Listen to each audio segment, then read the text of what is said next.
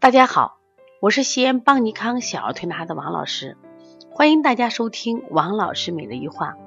今天我想分享的是一个宝宝的肠道二级损坏，这个宝宝马上就八个月了，但是他腹泻却已经四个月，而且在这四个月过程中，家长呢确实是积极治疗，那么先到医院啊吃了这个思密达，还有这个就阿妈咪艾没有效果，后来呢通过别人介绍吃这些就是。益生菌没有效果，然后到医院二次检查说有细菌感染，有白细胞，又吃了抗生素，仍然没有效果。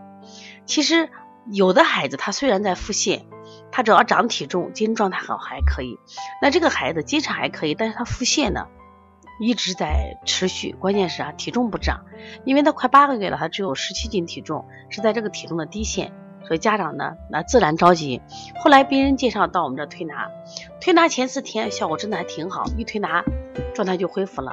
但是推着推着，好像这个状态又开始腹泻。后来我就建议啊，我说妈妈能不能停了母乳？我说会不会是母乳有问题？然后他妈妈说，我曾经停过母乳，就是换了这个就是没有含乳糖的这种奶粉，吃完以后他又便秘，所以没有办法呢，我们又。把母乳加上，一吃母乳他又去腹泻，然后呢，我们就开始换这种呃奶粉，就是没有蛋白的奶粉。孩子虽然不爱吃，但是也开始尝试断了母乳。断了母乳以后，虽然他的这个腹泻就是减轻次数了，就一天拉一次、两次了，但是他又出现什么呀？就是嗯大便顽固不化，就是吃什么拉什么这种状态。所以家长就特别茫然，说王老师，我这怎么办呢？那么他之前拿来医生的诊断就是肠道二级损坏。当然了，医生可能通过多种途径来判断。那我到底二级损坏是个什么样的状态呢？可能我们看不到。那再用中医的角度来说，那这个孩子的小肠、大肠的这种吸收收涩功能它是失控的，就他没有能力吸收，也没有能力什么收涩。结果呢，任由小肠不吸收，任由大肠什么呀？不收敛，所以就会出现啊吃一边吃一边拉，一边吃却不长肉的情况。因为我们现在临床中啊，就接到这种孩子特别多，要么就是腹泻，要么就便秘，实际上都可以认定为肠道它本身损坏了。就是在我们肠道里头，小肠里面有足够的黏膜，大肠里面有足够的是菌群。那么我们要么这个孩子是过敏。吃错的食物导致，要么就我们给孩子在加辅食的时候乱吃乱用，伤了他整个肠道的环境，结果导致他这个肠道就环境被破坏。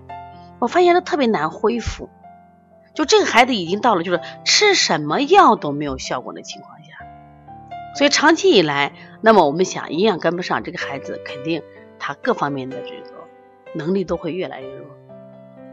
那我们当然，我们现在仍然在积极的解采取方法，在不断的去调整啊，调整这个孩子。但是我想在这里分享的主要的想法是，我希望大家，你注重吃的时候，也要注重他的肠道能不能吸收。现在我们的家长是光给孩子吃海鲜，吃什么？吃海鲜，吃鲍鱼啊，吃好吃的。但是你没考虑到，他可能多吃、错吃、杂吃。或者比当有病的时候，你们给乱吃乱用药，经常灌肠，会导致他的肠道受损。那么，他实际上小肠、大肠一旦环境被破坏，孩子非常的痛苦。因为我们现在接的便秘的孩子特别多，长期便秘、几年的便秘，孩子拉不出屎来，要么拉屎的时候肛裂，这种痛苦谁能体会？所以我希望家长真的要注意餐桌。注意什么呀？营养的均衡，注意科学的喂养。其实什么都能吃，但是呢，我觉得适当。人类的还是以五谷为主，水果呀、肉类呀、蛋奶，其实还是要控制的。那今天我们接了一个男孩，大概就这个九岁左右。这个小孩呢，就是一直扁桃体老发烧，老发烧。那我就说，你这两天发烧期间，你肉少吃点。那爷爷说，那不行的，我们这娃必须每天两个蛋，要么蒸蛋，要么煮蛋。